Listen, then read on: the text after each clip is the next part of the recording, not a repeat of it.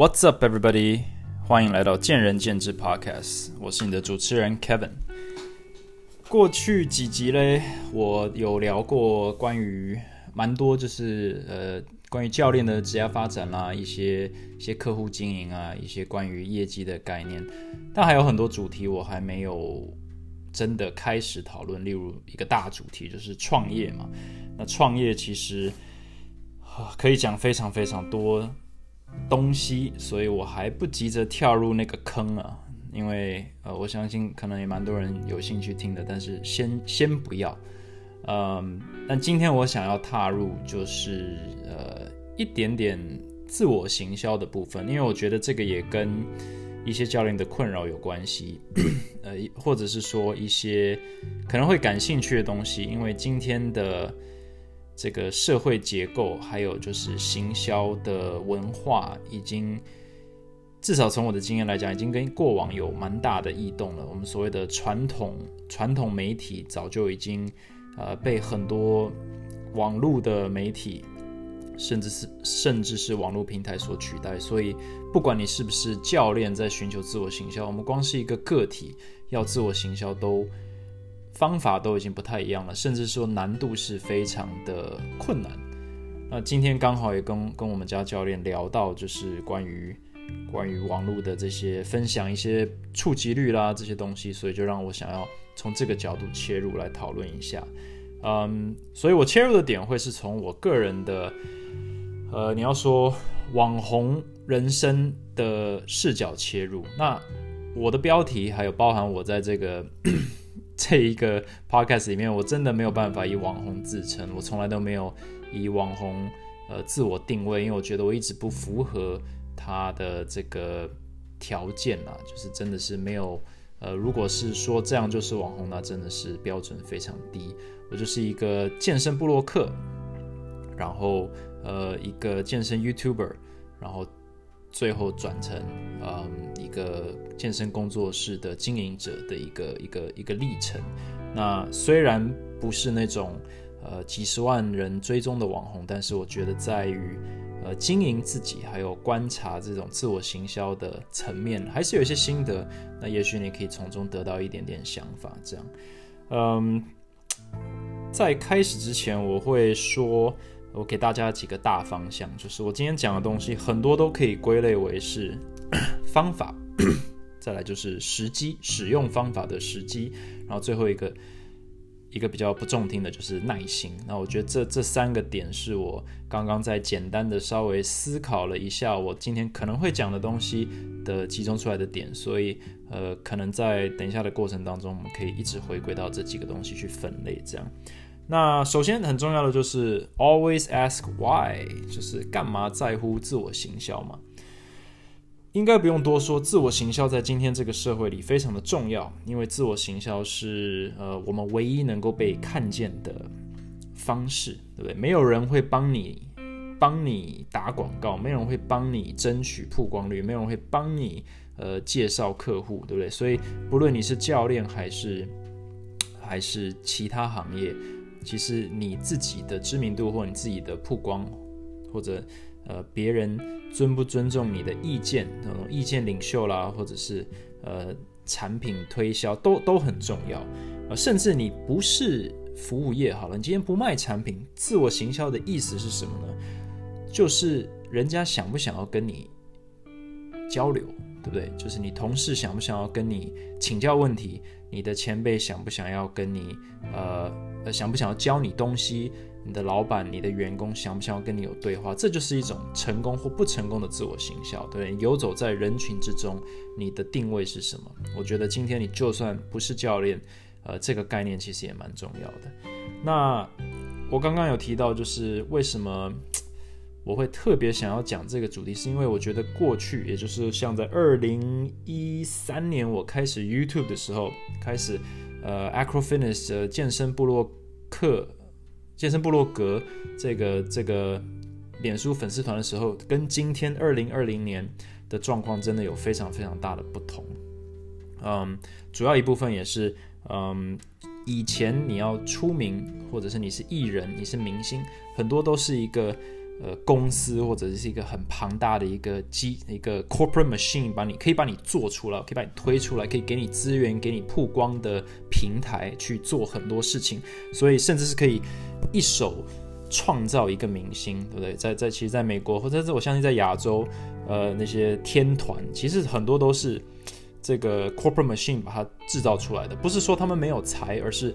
他们跟对了体系。对，那现在不太一样了，现在很多的 power 是掌握在个人手里的，你可以用非常多免费的平台去让自己被看到，这完全凌驾在。很多框架之外，你你不受限于你的公司想要让你曝光多少，你不受限于你的你的国家、你的环境、你的甚至语言，对，就是你可以让自己出名。假设你有大家想要看的东西或大家想要听的东西，所以变说很多人就是个人 IP 非常的强烈，或者是大家会去追求想要让自己的个人 IP 非常强烈。那把它缩回来到教练这身上。这个当然是一个非常非常重要的呃工具，就是我能不能够让最多人看到我的这个这个人这个教练我的专业我的吸引力，然后来找我上课，因为这样子才能够实质上转换成呃收入嘛，不然的话呃我当教练是辛苦的，所以应该要你应该要在乎你的自我形象，OK。嗯，那我先讲讲，就是很久很久以前啊，我是怎么开始的。那那时候我我我学到了一些一些食人牙慧的一些工具，而且一些经验。二零一三年是我开始 YouTube，然后开始 Facebook，呃，Acrofitness 健身部落格的的那一年。当时的起点非常简单，就是我想要，应该说，我发现台湾。因为我那时候每年都会回台湾，我那时候发现台湾的健身房真的蛮难练的，因为呃大型连锁都不太会给很多的这种免费啊 free pass 让我进去练一周啊，都要一定要我留个电话啦，一定要我要买买一个会籍啦之类的，就是有有点厌烦。然后加上我那时候搜寻，我印象很深刻，就搜寻深蹲这两个字在 YouTube 上，然后我真的没有。真的记忆上来说，就是没有影片跳出来。但是你搜寻 squat 或 squat tutorial，呃，how to squat，squat do's and don'ts，就一大堆在英文。然后那时候我我因为我很热衷嘛，我就已经有点像是把能看的都看完了，然后也也练了一阵子。我就想说，既然我双语都通，那我不然我拍一个拍一个深蹲入门好了。然后我那时候我也有点天天人交战，就是。我到底是谁？有有人还要看我的东西吗？我就只是爱运动而已，对不对？就是你今天开一个粉丝页是不用钱的，你开个 YouTube channel，我发现也也不用钱。但是到底你是谁啊？就是 Who cares？你就是一个在美国的一个无名小卒。那你你你的东西为什么有人要听？那我觉得这就是一个很高很高的门槛。它是一个免费的事情，但是一个心理障碍非常高的事情。那我是怎么克服它的？因为我真的。如果你看我的影片，我真的不善于在呃荧幕面前，就是我不是一个我不是一个艺人，对不对？就是所以，我其实是 NG，就是数十遍、数百遍，然后光是录影的录音的时候，录影就已经 NG 了，录音又 NG。那但那个都是荧幕前看不到东西。但我那时候就是有点一个想法，就是。不管怎么样，我都得把它拍出来啊！今天不会有人来逼我拍，但是没有人来逼我拍，我也不逼自己拍，那这个就绝对不会发生。所以它就是一种一种一种自我要求，就是 Do you want it or not？对，有时候你在做这件事情，就是你到底想不想要做这件事情？你想的话，你就会做；不会的话，你就不会做。我觉得很多人会开始呃分享，或者是开始做任何事情，呃，都得有这一个天人交战，所以。嗯，很多人就在这个点就直接被淘汰掉了。可能九十 percent 本来有一些想法的人，都因为在这个状态下就把自己淘汰掉了。那但是开始以后，我发现，呃，那我我今天 po 一个影片在 YouTube，到底谁会看到？不可能嘛。所以第一点就是你要有人帮你分享。那这个有点就是借助于他人的力量，这是很重要的。那我那时候运气真的很好。我那时候在夏洛特，呃，Charlotte，我在美国银行上班。我跟我一起毕业的同学，跟我一起租房子。嗯，严格来说是我租他的房子的。然后他的大学的好朋友之一，就是一位也是非常 O.G. 的健身部落客，在他他叫做 Joe，我不知道大家有没有听过，或者现在还有没有人知道，就是 Be Better Joe 这个频道，他的 YouTube 现在大概有八万人，但是已经封尘已久了，封尘比我久多了。但那时候他真的是。我可以说他是 YouTube 的始祖之一啊，他也拍深蹲、拍拍影片，然后很多影片都是非常非常的 popular。他那时候就这样，哎，我的室友就这样子跟我说，哎，我我以前的室友或我以前的这个大学同学，他也在搞 YouTube，他也在搞健身，他在台湾呢。然后我就这样跟他搭上线，然后他就是很阿萨利的，就是我不认识你，但是我就相信你东西不错。这样他看了以后，然后他就开始很热心的帮我分享。那在那个时候，就是那时候，脸书的这个转换率还没有那么差，还没有那么差，可能还有 ten percent、twenty percent，所以那时候就真的很有帮助。我一个完全没有人的，可能亲朋好友加一加，哦，两百个赞。但是我发一个深蹲影片，然后他帮我转发以后，可能都是一次转发就可以帮我增加五百个追踪，一千个追踪，然后就这样子，哎，你就很快突破那一千人门槛、两千人门槛。那这就是非常，这就是他人，就是有点像人脉了。那呃，这个是初期嘛？那后期的时候，刚好在那个时代，那我只时代时期，就是我讲一下时机点，就是大家在台湾也很多人，就从那个时候就就开始决定要踏入就是健身呃粉丝业的这个，那是不是比如说沙莉啊，甚至是呃大家都听过的就是一休，他他那时候也是在那个时期开始的。当然，这这两位呃就是。都远远高过我的我这个粉丝页的成就，所以那个那个是别的话题了，就是非常的成功。但是就是就是刚好那时候就是大家感觉到风气来了，然后就都全部跳入这个这一个这个平台上面，然后大家都各有所发展这样子。呃，但是嗯，我那时候也得到一个我觉得还蛮受用的一个概念，那我把这列为方法，就是其实就是滚雪球的概念。呃，最困难的就是 the first thousand，就是你今天开一个粉丝页或者开一个 IG 好了，今天都是讲 IG 了。呃，这个时期现在都连粉丝页已经没了。嗯，就是你要从零到一百很困难，零到一千很困难，但你一旦过了一千以后，就会一千到两千就会稍微的比零到一千简单那么一些些，就是有点倒吃甘蔗的感觉。因为我觉得人性就是这样，你今天。看到一个很有趣的东西，然后你点进去他的账号，他只有五十个 follower，你就觉得呃，这个是这假账号吗？这个是农场吗？这个这东西到底行不行？对，假设他有五百个、五万个，你马上二话不说，马上追踪，就是光是有数量这件事情，就会让别人觉得你有可信度。对，跟你的 content 的好不好，客观来讲，真的没有什么关系，因为绝大多数人，就像上影片讲的，绝大多数人。可能没有能力去判断你的东西是不是好，他单纯就是诶看得顺不顺眼，听得好不好笑，有没有兴趣。第二个可能真的就是考量说，诶我会不会追踪了一个根本没有未来的粉砖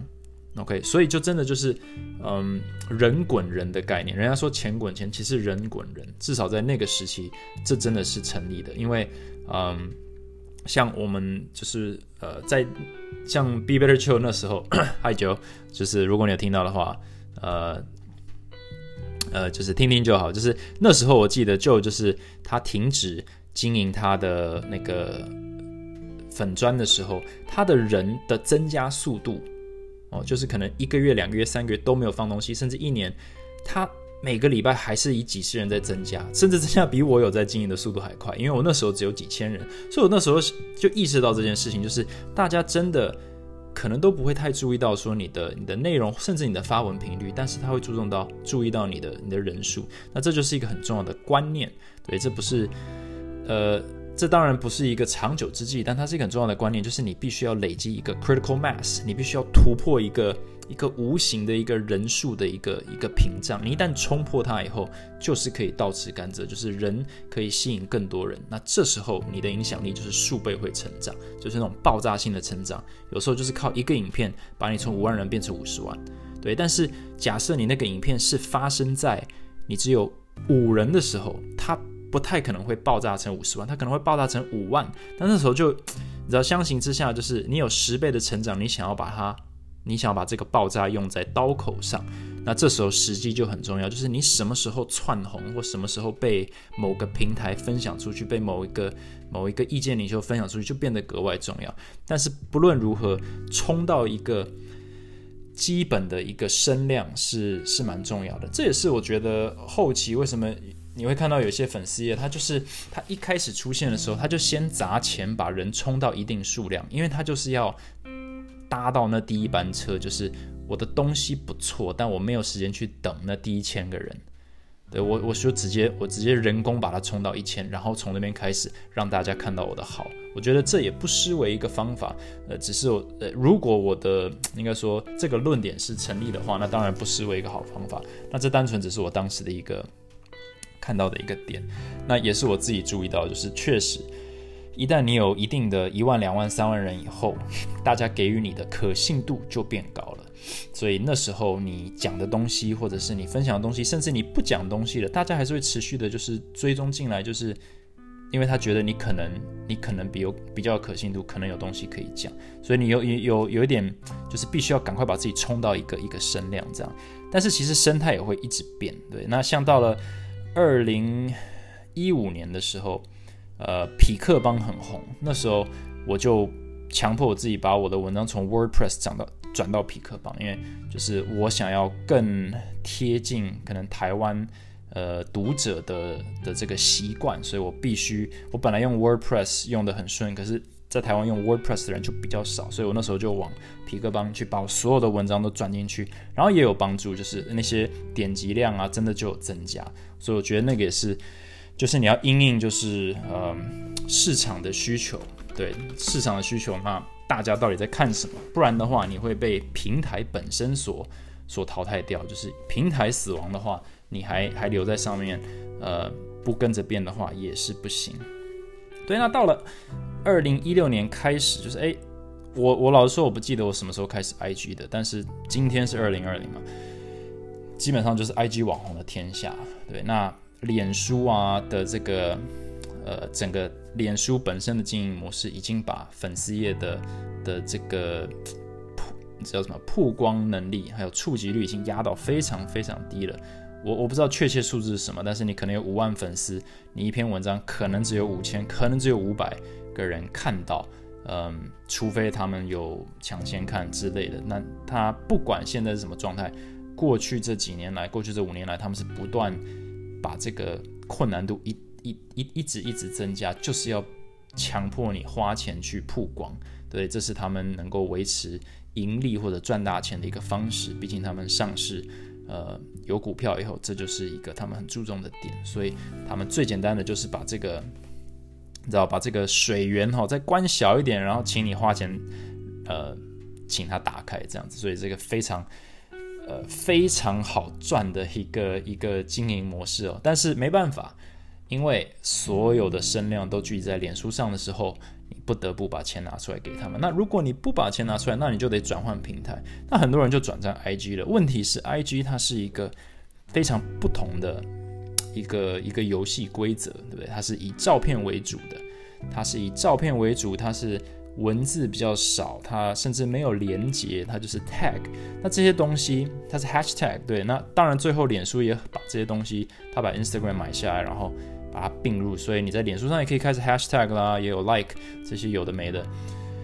但是就是 Instagram 的这个窜红率，相对于脸书已经是高非常多了。当然，Instagram 也有开始做一些修改，要花钱的地方，广告也开始出现了，呃，也是大家一直一直蛮北宋的地方。但是相对脸书来说，它似乎是一个比较相对可能被看到的一个东西。那。那我就得适应 IG，但是其实很长一段时间，其实一直到现在，我还是没有抓到 IG 到底该怎么好好的经营才行。但是，嗯，但是就是慢慢的摸索。那举例来说，呃，频率似乎是非常的重要。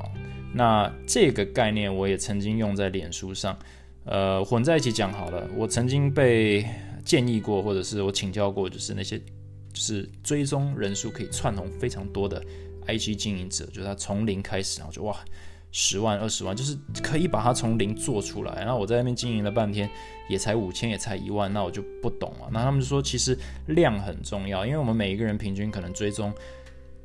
一千个账号，你每次打开它就是在刷，你很快的划过去，其实根本没有什么粘着度，所以你几乎要确保，比如说一天六 PO，就是确保它每一次打开手机，可能第一篇就是你，嗯，你就可以维持你的曝光率，因为有曝光才有可能被看到，可能被看到，它可能读你的内容，那可能读你的内容，它才可能。按个赞，或者是觉得你值得追踪，or or whatever，就是你不被看到，你写东西写再好都没有用。所以会变成说，呃，假设你很认真的，就是一周产出一篇非常非常棒、精心策划的文章，我建议就是不，我不建议东西，但是呃，可能你在 IG 上发，可能就比较吃亏一点，因为很快就被洗掉了。那这个也许就是放在你的部落格上面，你的、你的、你的。你的皮克邦上面，或者是你的你的网站上面，或者也许脸书上面，脸书粉粉砖都好，但在 IG 上可能那个成效是比较吃亏的，因为资讯的代换率实在太高。那我听到这个以后，我也开始就是呃部分尝试，就是呃每天发一篇，或者是内容要要怎么样，照片要吸引人，而不是内容要先抓住人。就是标题可能不重要，而是你那张图上面能不能让别人想要点进去。那这就是一些游戏规则跟方法，就必须要去适应。那也让我回想到，就是我在最热衷于或者是人数成长最快的时期，在脸书的时候，我基本上也是一天两两两 po。对我那时候回想起来是预排是预排的满满的，就是我基本上我那时候在美国嘛，日夜颠倒，但我就会算好就是。好，我每天中午十一点半左右会发一篇，然后晚上大概八点到九点之间会发一篇，因为要对准台湾的时间。嗯，然后这个就是也是一个重点嘛。你如果在下午两三点发，大家可能都在上班，就没时间划手机。你太早发，呃，可能就只有上班族就是。就是在看，那你太晚发，大家都睡了，所以最好的时间可能就是晚上八九点，平日的晚上八九点，大家都还不想睡觉，或者是准备要睡觉，都在家里坐下来开始在划手机的时候，睡前的那一段时间是最有可能，呃，大家静下来，比如说看个影片啦，或者读个文章啦。那早上的话，就是很多网红都什么早安文、晚安文嘛，就是抓抓那个曝光率。你在你在捷运上，你在公车上，你在开车路上。随便滑，然后看到张照片，按个赞，OK，打个招呼的那种概念。但是真的要静下来听的时候，也许就要发在晚上发。那晚上也不是每个晚上嘛，不是每一天都是生来平等。周五晚上不要发，呃，因为应该没有人看，对不对？Friday night，那周六的早上、中午、下午应该也都不用发文，呃，所以整个周末可能礼拜天晚上再开始发。那这就是当时的一些我我的一些概念，对不对？那这就是。东西要用对时机啊！你今天写了好的文章，拍了好的影片，你挑一个最少人手机在手上的时间发，那不但有点任性，而且也有点傻，就是你就是把好东西浪费掉了。对，效益减半就是浪费嘛。你明明可以发挥更大效益，所以时机也是蛮重要的。嗯，但是我那时候真的是可能一周。呃，一周三到四个 YouTube 影片，那有些是教学影片，有些是有些是饮食影片，有些是呃，就是我都我已经不记得我都拍些什么东西了，呃，一些训练记录，然后呢，可能还要发拍一些照片呢，发一些所谓的呃早安文、晚安文，就是搞笑一下，然后呢，还要交叉分享一些其他部落格写的好呃，其他部落客写的好文章，呃，那个呃。帮他们冲声量，也是帮我自己冲声量，然后可能还要再找一些相关的新闻啦，一些不错的呃趣味的影片，或者是励志的的文章去发上去，去呃等于说综合一下，对，不能永远都是 YouTube 嘛，等于说你要多元，但是又不能离题太多，所以你这个。找到你这个 TA 的这个想听的东西也是不容易，所以是花很多脑筋去经营了。但是人数真的就会因为你努力的经营而往上冲，冲的比较快，而且他们就是回流客会多嘛，嗯，所以就变成这样子。那现在的话，呃，像刚刚讲的都是脸书跟 IG 的，但像 YouTube 也是一样，哇，那 YouTube 你看那个点阅率上去，就是就是会给你动力去拍更多，嗯，那现在的这个。产业，我刚刚讲的都是我个人经验嘛，就是好，那 现在你是一个教练，然后你想要被看到，那我就会问你说，你为什么想要被看到？那你可能最基本的就是，Well，呃，第一个务实一点，我需要收入。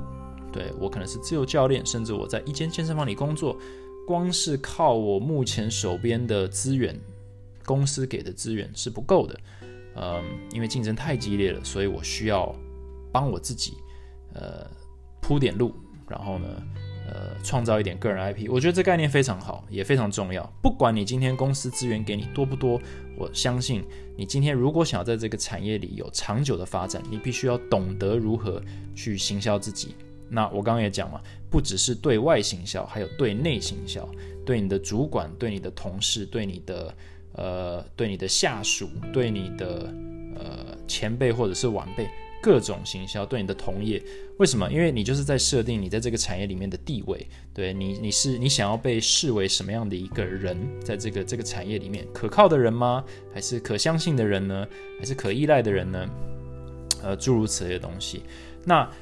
假设你今天是。要网网网网络行销，对这个大概是大家都会想的，你就会开始写文章，你就会开始拍影片。那你你也必须要很明确的知道说你到底是拍给谁看，因为今天的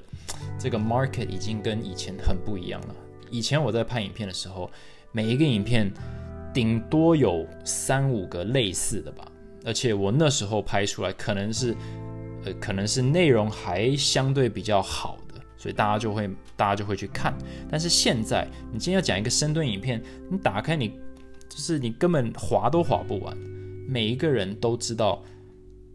应该说每一个人都听起来或看起来知道他在讲什么。然后的后置的水准就已经是，已经是完，我至少以我来讲是完全无法竞争。就是这种后置的水准都已经是，呃，刻意就是行销团队在做了，这个后置团队在做了，这个光是。嗯，甚至是有剧本的在拍了。很多 YouTuber 今天他已经不走健身，他基本上就是艺人，他已经把它融入融入生活，他是一个 Vlogger。对美国带来的这个风气，Vlogging，因为大家就想要知道，对我想要知道健身，但是我也想要知道生活。对我们已经被科技所区隔开这么多，我们大家都很想一窥究竟彼此的生活到底是什么样子。所以这个就是非常吸引人，就是任何网络上的 TA 可能都不已经没有办法是主题性的了，就是已经没有办法是纯专业的，纯专业的 TA 就非常的狭小。所以你今天要用你的专业的这个定位打进来的话，你就要有心理准备，说你你的听众其实是相对少的，不是没有，但你必须要那种耐心去接受这件事情。就是好，我如果只想做。专业，我只想被这样子看到的话，那你就要有心理准备，你就是要慢慢来，对你就是要这样子去，在万人之中提炼出呢几十位忠实听众、忠实观众。但如果你很理解，你是有能力去吸引多，就吸引专业以外的 TA 的话，那你也可以运用这一点，这是你的优势，去去吸引更多人。但是你必须知道说，那你到底是在。你是在娱乐大家，还是在指导大家，还是在推广，还是在分享？就是各种东西，你必须想过。那也许你听到这里就觉得，哇靠，这个听了就累了。那答案很正确。当这种半个公众人物是一个非常极度疲劳的事情，就是你今天要选择去行销自己，你一定会感觉到很无力，因为你会发现，我怎么行销都没有人看到。因为太多人在跟你做一样的事情，你写的专业文章，一百个人写过，你拍的高品质影片，老实说，在产业里面可能就是普通影片哦，不用说高品质，就是内容后置、吸引力，甚至你下的这个影片名称都没有竞争力。所以就是格外的辛苦。那你今天不管是在脸书上，或者你选错平台，是一个快要 die out 的平台，那更辛苦，对不对？那你就算全部都选对了，还总是会有下一位把你盖过去的，呃的的网红帅哥教练，呃正美教练，就是突然就把你的这个声量给模糊掉了。所以它是一个非常辛苦的过程，但是你必须要呃先接受这件事情，你才有可能会成功。不然的话，你很快就会被他击溃。呃，为什么这样说呢？因为我自己的感觉是我，我花了五年时间，我拍了三百五十个影片，我才决定说，OK，是时候该，嗯，并不是说放弃 YouTube，而是说该休息一下了。那这也是很多人问我的，就是诶 Kevin，你为什么不拍影片呢？或者是诶，你不是二零一九年才又又要开始回归了吗？怎么又停了？其实，嗯，很多很多网网红好了，或者是或者布洛克，其实都停止写文、停止发文、停止发 YouTube。那一个原因就是你迟早会累，因为它这是一种，它是基本上就是一个工作，它是一种自我要求也被他人要求，但是。我们都是拥有非常大的热情去做这件事情，但是热情还是会被烧光。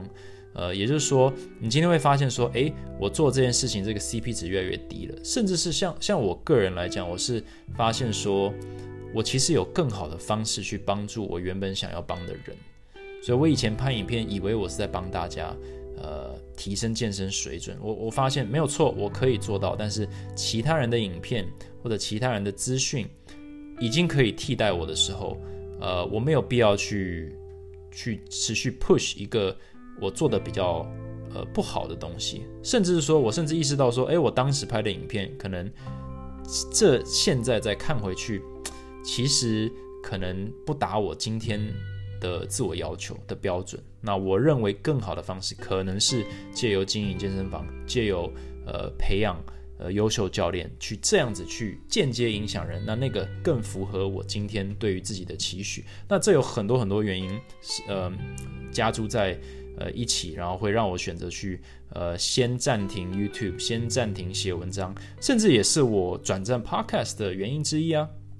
就是我想要用这个方式去触及更多人，我认为这个是一个更适合我所能够提供的时间还有。精力，然后也是可以符合我想要传达的一些意思，或者是甚至是可以被更多人所接收到的的那个降低这个接收门槛。我觉得这有很多考量。然后，嗯，你今天如果想要成为一个你要说网红或者是一个有影响力的人，你就必须去找到你愿意付出多少，还有你能不能找到正确的平台，还有你能不能理解你的方法。还有你选的时机，还有一些你有没有耐心，这些东西你都要考量进去，不然的话，你很可能一直在一个回路里面转，就是要不就是你做不到你想做的事情，格外灰心；要不就是你做到了，然后你被他反过来要求你的这个疲劳和这种 expectation 这种期许所压垮。很多人就是光是发一篇文，就还要思考说，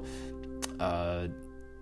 别人会不会批评我的文章？别人会不会觉得我的照片不够好看？或者说，哇，我已经两天没发文了，大家都在问；我已经三天没有上传 YouTube 了，大家都在问。这种压力，其实我觉得一般人可能没办法体会，就是一种很有有一点荒谬，但是又非常真实。就是当你已经成为平台的一部分。平台就不会让你走了，平台不会让你好好过一个正常人的日子，所以很多人选择这样子而离开。我觉得这也是可以说是聪明的，但也是一个很现实的层面，就是你可能会被你原本一开始的初衷是想要分享，想要有点曝光率，想要让别人知道，呃，你想要传达的东西，但是某种程度上你会被它吞噬掉。对，那嗯，我想一下，就是。呃，今天啦，就是如果你是想要踏入这一块去行销自己的话，呃，刚刚讲的有一点点离题，但是它其实就是一种心理准备，就是大部分的人他，嗯，成为网红或者成为我们所谓可能五万、十万以上这些 IG 网红，他你去问他的话，他都是无心插柳，呃，柳成枝，这样这样没错，对，无心插柳柳成枝就是，嗯。他当初应该都不会说，我今天开始分享东西或者开始上传照片，就是要成为一个公众人物。很少人是这样子。那在这一件事情发生的过程当中，呃，他有些人会意识到说，诶，我有这个天分哦，我有这个 TA 哦。然后那时候我们就做一个决定，说我要不要利用这一个 TA 或者天分去成为。比分享更多这件事情，所以有些人他就开始积极的经营，然后就很成功。那有些人也就是一直维持，就是我就是做我想做的事情，然后他也很成功，但是他从来没有把自己定位成网红或者转换成这一块。但是绝大多数人都不是刻意营造出来的。那这些人有什么共通点？就是他的出发点就是他就是做自己想做的事情。所以你必须要知道你是谁。你今天想要刻意的去行销自己，说哇，我赶快写一篇专业的深蹲文，这样我就会有学生来找我喽。这个你绝对是会被吞噬掉，因为。别人绝对感不感受不到你的热情。有些人是为了要招生而写，为了要吸引别人而写，为了要被看见而写一篇攻击的文章。这些其实也许会有短暂的效益，但是从一个呃从我的角度来讲，或者从一个读者的角度来讲，久而久之他们会感受到你的热情的这个空洞，他没有办法，呃，他可以。他可以欣赏你的专业，可是他没有办法忍受你，你这个情感上的空洞，所以他还是会停止追踪你。所以这这其实也跟你上课一样嘛。你今天假设就是我是个专业教练，我是为了赚钱而而教你，对，但是我可以装的跟你非常的愉快，然后跟你嘻嘻哈哈，但是就是有一种感觉就是不太一样，就是一个客户跟久了就会发现这教练好像少了点什么。他也不知道是什么，但就是少了那么一点热情。那我觉得，当当自我行销这件事情有时候太过于被商业化，就是呃，你的自我行销应该源自于你真的很在乎你讲的东西。这样子的话，你的自我行销就是自己自然而然的就会成功，对，而且你不会去思考。那今天这个整个主题这样子这样子跑来跑去，其实我刚刚讲的方法、时机、耐心是建构在于就是。你今天知道你想要干嘛，然后你能够全心全意的去做，你已经成功一半了。只是说，在你做这些事情的时候，有没有一些游戏规则是你可以摸得清楚一些，让你成功机会变大？Of course，我觉得当然有。对，如果你知道先有一万人，一万到十万比一千到一万简单，那你可能就会考虑在这一个竞争激烈的状态下，去花钱把自己冲到一万，因为。很多，我觉得我有发现很多，就是新的健身房或新的粉丝业，可能都会这样子操作。那这并不是说哇，他们就是浪费钱之类，他们也许就是在思考这件事情，就是我今天不把声量先冲起来，我接下来发的专业文效益就比较差嘛。那我何必把就是好呃精心打造的影片或者是。呃，文章就浪费在前期呢，我们赶快进入后期。如果这是钱买得到的东西，对不对？因为你要不就是花时间，要不就是花钱，所以你要不就是有非常多的时间，要不就是有非常多的钱，那这些都可以帮助你快速跳到一个一个一个稍微高一点的层次的一个曝光平台，这样子。对，然后时机也很重要，对不对？你什么时候要发什么东西？你什么时候要该讲什么主题？对你时事这些东西，呃，大家目前 T A 健身风潮到底在乎什么？这些其实都有相关。你要逆流而上也是 O K，对不对？你的 T A 就会比较小。但是我绝对不是说不鼓励这件事情。有非常多的今天的这些所谓网红或者是专业型网红，他他啊也不用一定不一定说他们逆流而上，而是他们很清楚的定位自己就是做小众。的市场，那这有时候也不一定是坏事。你重质不重量嘛？大部分的网红，他举个手说我要当教练，那可能十万人真的只有五千人是在运动，而其他都是看身材，所以他真的可能也招不到想象中那么多学生。但如果你今天是一个非常非常呃专业型、认真经营，你只有五千人的追踪，但是每一个都是真的非常相信你，非常的欣呃欣赏你，那你你变成教练。或者是你开始招生，哎，说不定就来五十个忠实的，那这个你要说就是效益是非常高的，就是重质不重量。所以我觉得，嗯，你搞清楚你自己在干嘛的话，其实自我行销这件事情不一定是 数字，对，就是你要搞清楚你代表什么，你的这个质量，你自然会吸引到你所需要的这种这种曝光率。但是也就是还是多少要考量一下，就是。呃，你的平台的选择，每个平台有它不同的游戏规则和它的 TA，对年龄层，Line、Facebook、IG、YouTube，其实使用者年龄层，每个年龄层的消费力也都不太一样，所以 这些东西还是要纳入考量。那最后就是你要有极大的耐心，对不对？呃，不能以过来人身份讲，但是我现在基本上已经是 呃没有太刻意在经营，就是呃脸书或者 YouTube。但是这不代表这几个平台没有没有它的功能，它还是有，我还是在摸索这些东西，它能够带给比如说前进啦，或者是呃前进的教练的一些效益，我能不能够帮助他们做一些交叉的一些，嗯一些声量的一些提升，甚至是嗯呃前进体能呃健身交流社团，我觉得这是一个新的概念，因为呃社团其实是一个可以密切交流，把人呃资讯直接曝光给你的一个平台，所以我觉得这方面前你也在经营的，呃是是还算有些成果。那如果有兴趣的话，大家也可以去这个健身交流社团看看它。它有别于一般的这种，就是健身健身社团，就是大家在 po 一些就是呃健身照啦，或者是今天吃了什么。我们是真的希望能够凝聚一些呃真实的一些学员的一些呃一些回馈或者一些成果，然后呢还有教练的一些心态啊，不只是方法，因为方法其实我觉得依然觉得最好的方式就是你就是来上课，你就是来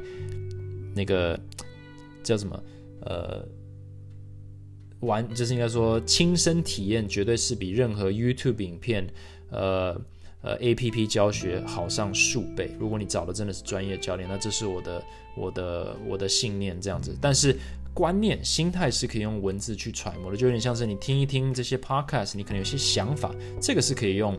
呃，文字或者是影片去叙述的，但是有时候技术专业知道每个人身体的不同，我觉得还是要真的是亲身体验才比较有效。所以这个社团基本上定位就是这样子，所以我们也很明确知道我们的 TA，那我们用这个方式去经营自己，也不失为一个一个有点像是嗯对抗。这个现今这个脸书、IG、YouTube 这个不断在改变的一个网络世界的一种方式，所以你今天身为一个教练，或者身为一个呃想要运用网络世界自我行销的一个一个任何产业的人，你都有很多东西需要去思考。但是很多时候就是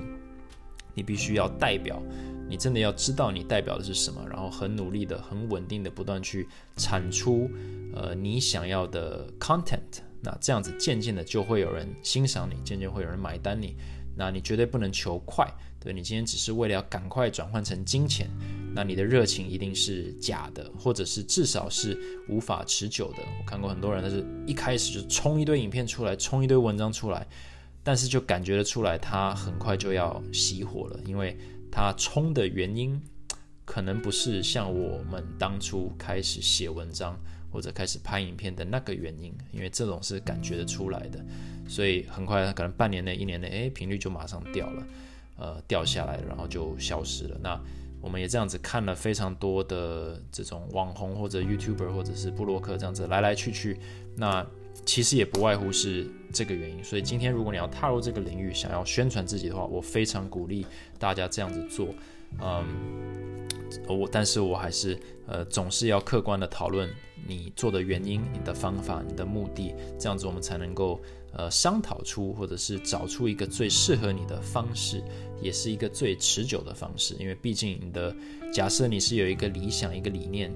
呃，想要传达出去，当然你希望能够不断的扩大它嘛，而不是就像一个蜡烛马上就烧完，这可能也不是你的本意。所以，嗯，我觉得这个也是一个蛮重要的观念。呃，还有没有什么东西没讲到的呢？嗯，这也算是一个开放式的、开放式的一个主题了。那今天突然想到，我觉得也是我自己蛮有心的或蛮感兴趣的一个一个领域。嗯，也一直在不断的变化。那我也是尽可能的去 keep up，去呃跟上，就是能如何的更好的经营自己这样子。嗯。OK，呃，这个这一集就先讲到这里。那如果你自己也是有一些想法，就是你是一个教练，你一直在自我自我行销，你在很努力写文，很努力拍影片，然后都一直觉得蛮有挫折的，你觉得快要被这个这个产业就是包围住了，四面楚歌。我觉得你也可以有一些问题的话，你也可以私信我，你也可以呃直接在我任何的 IG 的照片下留言，然后我们我可以。呃，再跟你有一个私下的讨论，或者是我可以尽可能的在下一个，呃，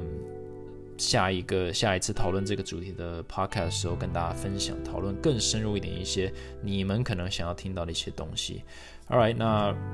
呃也谢谢大家的收听。呃，我上一篇有问大家一些问题，然后大家给我蛮多回馈的，然后基本上都是正面的，那我也会纳入大家的。这个建议啦，然后尽可能的把一个一个的主题呢这样子推出。那谢谢大家的收听，我们下一集见。Thanks for listening，拜拜。